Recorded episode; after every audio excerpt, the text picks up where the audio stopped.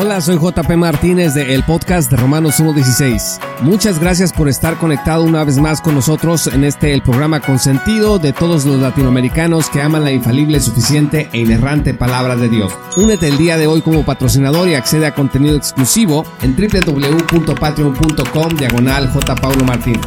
Disfruta del siguiente episodio que hemos preparado especialmente para ti.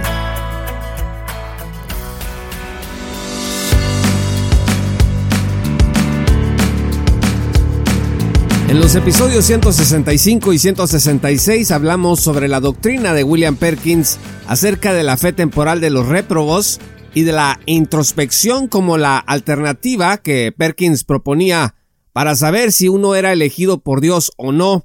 Y también hablamos sobre la doctrina de Juan Calvino, que de forma muy diferente enseñó que no ha de buscarse seguridad ni certeza en uno mismo, sino solo en la muerte de Cristo. Para entender este episodio en toda su dimensión, yo los invito a escuchar los dos programas anteriores.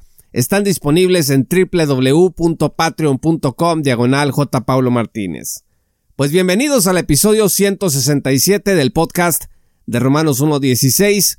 Hoy vamos a hablar acerca del origen de mucha de la doctrina de William Perkins. Como dijimos en los episodios anteriores, Calvino no enseñó el punto del calvinismo que se le atribuye bajo el nombre de expiación limitada, no al menos en los términos que se ha manejado históricamente dentro de la tradición puritana y sus herederos neopuritanos. El verdadero arquitecto, escuche, de la expiación limitada fue el teólogo francés Teodoro Besa, que vivió entre 1519 y 1605. Besa fue el sucesor de Calvino en Ginebra fue un hombre muy importante cuya obra ha tenido un impacto que ha perdurado por más de 500 años. Mientras que Juan Calvino creía y enseñaba que Cristo había muerto por toda la humanidad, Teodoro Besa enseñó, en cambio, que Cristo murió solo por los elegidos. Esta diferencia trajo consigo pues grandes consecuencias en el desarrollo posterior de la teología de Calvino. Miren, según Orsis Sproul, la expiación limitada se puede entender de la siguiente forma. Cito, Dios decretó que salvaría a un cierto número de personas de la humanidad caída, personas que la Biblia llama los elegidos. Para que ese plan de elección se llevara a cabo en la historia, Dios envió a su Hijo al mundo con el objetivo específico de lograr la redención de los elegidos. Esto se cumplió perfectamente sin que se desperdiciara ni una gota de la sangre de Cristo. Todos los que el Padre eligió para salvación son salvos por medio de la expiación. Fin de la cita. Según esta visión, estimados amigos, Cristo murió, cito, con el objetivo de lograr la redención de los elegidos. Fin de la cita. O dicho de forma sucinta, Cristo murió solo por los electos. Calvino creía, en cambio, que Cristo había muerto por toda la humanidad. Como dijimos en el episodio anterior, en su comentario a Juan 1.29, Calvino expuso que cuando el texto dice que Cristo es el Cordero de Dios que quita el pecado del mundo, se está extendiendo este favor indiscriminadamente a toda la raza humana. En este mismo sentido, en su comentario a Marcos 14:24, Calvino explica que cuando se lee que la sangre de Cristo es derramada por muchos, se refiere a toda la humanidad. Cito, con la palabra muchos se refiere no solo a una parte del mundo, sino a toda la raza humana. Fin de la cita. Según Calvino, Cristo expió el pecado, pues de forma universal. Pero la teología reformada se separó paulatinamente de Calvino y optó por seguir la tradición de los puritanos ingleses, comenzando con William Perkins, quien aprendió sobre la expiación limitada desde la obra de Teodoro Besa. Estos datos, amigos, infortunadamente no son del dominio del calvinismo popular latinoamericano. De hecho, es común escuchar dentro de este movimiento que no hay calvinistas de cuatro puntos, ni de tres ni de dos. Lo curioso es que el propio Calvino, pues no pasaría jamás como un calvinista de cinco puntos. Como Kendall dice, a lo mejor como uno de cuatro y medio, quizá. Así que, ¿cuáles fueron las consecuencias de la doctrina de Besa de que Cristo murió solo por los elegidos? Pues una de ellas, y la que más me importa resaltar ahora, es que esta doctrina de Besa de la expiación limitada asestó un golpe brutal a la base de la certeza y seguridad eterna de los creyentes. Aunque el calvinismo actualmente se aprecia de enseñar la seguridad de la salvación y que ésta no se pierde, lo cierto es que al seguir a Besa y a Perkins en el asunto del alcance de la expiación de Cristo y no seguir a Calvino, hicieron muy difícil, si no es que prácticamente imposible en algunos casos, el hallar un absoluto reposo en la obra de Cristo. Déjeme hacerle unas preguntas. ¿Cómo sabe usted que Cristo murió por sus pecados en la cruz? Pues es muy fácil, me va a decir. Romanos 5.8 dice, mas Dios muestra su amor para con nosotros en que siendo aún pecadores Cristo murió por nosotros. Ahora, ¿y cómo sabe usted que Cristo no murió solo por algunos, sino que murió por todos? También eso es sencillo saberlo. Primera Timoteo 2.6 dice, el cual se dio a sí mismo en rescate por todos, de lo cual se dio testimonio a su debido tiempo. Bueno, Teodoro de Besa tenía otra idea. Cristo había muerto solo por los elegidos. Y si esto era así, entonces a la pregunta, ¿cómo sabe usted que Cristo murió por sus pecados?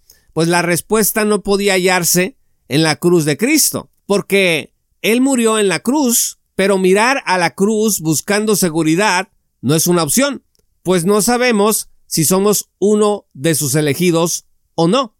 Nuestra mirada entonces se debe de enfocar en el decreto soberano a través del cual Dios eligió a unos para salvación y a otros para condenación.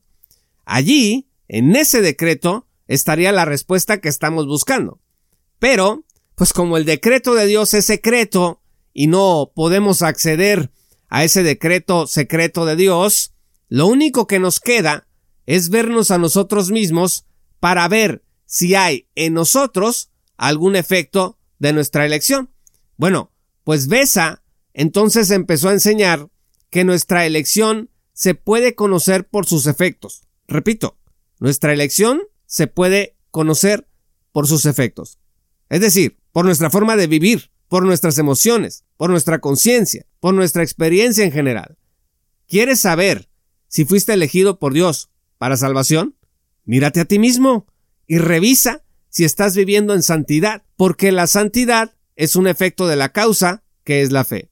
Desde entonces, pues esta ha sido la canción del puritanismo, y como vimos en programas anteriores, también de sus herederos neopuritanos, por eso Washer, Lawson, Michelin y compañía insisten en que debemos vernos a nosotros mismos si queremos saber si somos realmente cristianos o no, porque se entiende que la santidad personal es un efecto cierto de nuestra elección.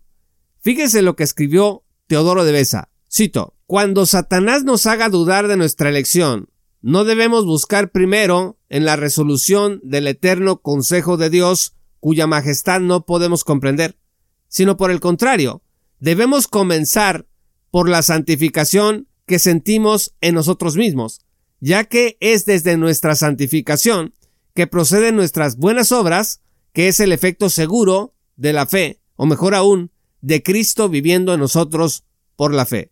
Fin de la cita. Entonces la base de nuestra seguridad, de nuestra certeza, es nuestro propio desempeño. Pero Besa no solo enseñó esta expiación limitada que trajo estas consecuencias lógicas y a mí me parece desastrosas para la certeza de los creyentes. También enseñó la doctrina de la fe temporal.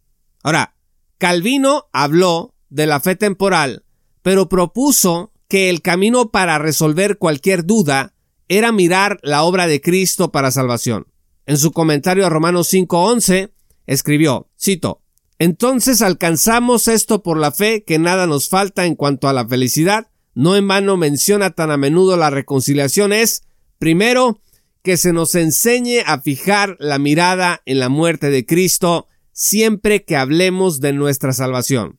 Y en segundo lugar, para que sepamos que nuestra confianza no debe estar puesta en otra cosa, sino en la expiación hecha por nuestros pecados. Fin de la cita. No puede ser más contundente, amigos. También en su comentario 1 Corintios 1.9, en donde el apóstol dice que fuimos llamados a la comunión con su Hijo, fíjese lo que dice Calvino. Cito, cuando el cristiano se mira a sí mismo, solo encuentra ocasión para angustiarse, o más bien, para desesperarse, pero habiendo sido llamado a la comunión con Cristo debe, en lo que se refiere a la seguridad de la salvación, pensar en sí mismo como miembro de Cristo, de modo que considere todos los beneficios de Cristo como propios. Fin de la cita. Ver a Cristo era la respuesta. Pero Besa pensaba diferente e hizo el verse a sí mismo la condición para buscar certeza de salvación. Entonces, cuando enseñó Besa sobre la fe temporal de los réprobos, aunque no fue tan lejos como Perkins, sí ocasionó la misma crisis y angustia en los creyentes, sobre todo de conciencia más débil. Besa decía que había que verse a uno mismo buscando las evidencias de nuestra elección en nuestra forma de vivir y de sentir, pero al mismo tiempo podríamos estar viviendo vidas aparentemente santas y ser engañados de todos modos. O sea, me voy a ver a mí mismo, veo frutos, veo obras de santidad, pues asisto a la iglesia, leo mi Biblia, trato de no pecar, pero la mía puede ser una fe temporal. Entonces, debido a la doctrina de la expiación limitada, no puedes voltear a la muerte de Cristo buscando consuelo, porque no sabes si Él murió por ti o no. Debes verte a ti mismo, pero al mismo tiempo, en ti mismo podrías estar viendo simplemente, pues una fe temporal y seguir bajo condenación. El círculo vicioso es evidente. Espero, estimados amigos, que usted también lo está viendo tan claro como yo. La única forma de escapar de esta prisión teológica, porque eso es una prisión, es atreviéndose a cuestionar si lo que Besa, Perkins y los puritanos enseñaron fue realmente conforme a la verdad de las Sagradas Escrituras. Creo que hay muchos calvinistas, fíjese que el día de hoy están en paz porque sencillamente no entienden muy bien las implicaciones de la teología que están abrazando.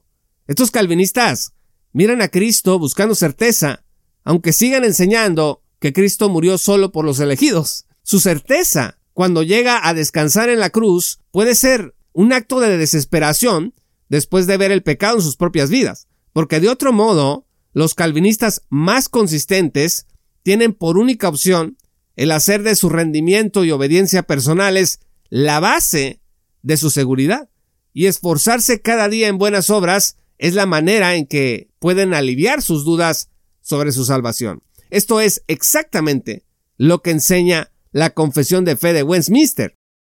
Mientras que para Calvino la fe y la seguridad no son dos cosas separadas sino unidas, porque Calvino define la fe así, cito, un conocimiento firme y cierto de la benevolencia de Dios hacia nosotros, fundado en la verdad de la promesa gratuita en Cristo revelada a nuestras mentes por el Espíritu Santo. Fin de la cita. Bueno, pues mientras Calvino opinaba esto de la fe, que está acompañada de la seguridad, que es una sola cosa, pues para la confesión de fe de Westminster, fe y seguridad son cosas distintas.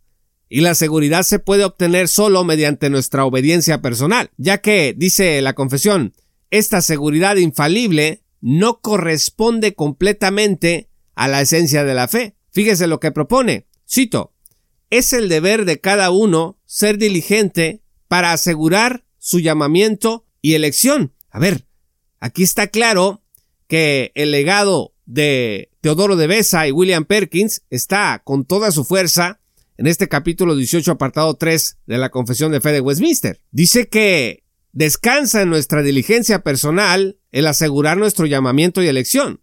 Dice, para que su corazón se ensanche en la paz y en el gozo del Espíritu Santo, en amor y gratitud a Dios, y en la fuerza y alegría de los deberes de la obediencia, que son los frutos propios de esta seguridad. Fin de la cita.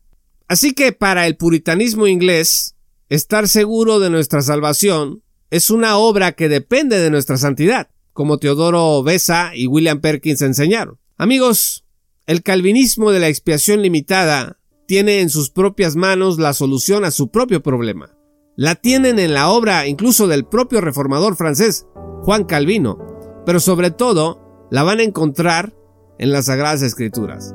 Dice Jesús en Mateo 11, versículo 28, Venid a mí todos los que estáis trabajados y cargados, y yo os haré descansar. Dice, vengan a mí. No dice, vengan a verse ustedes mismos.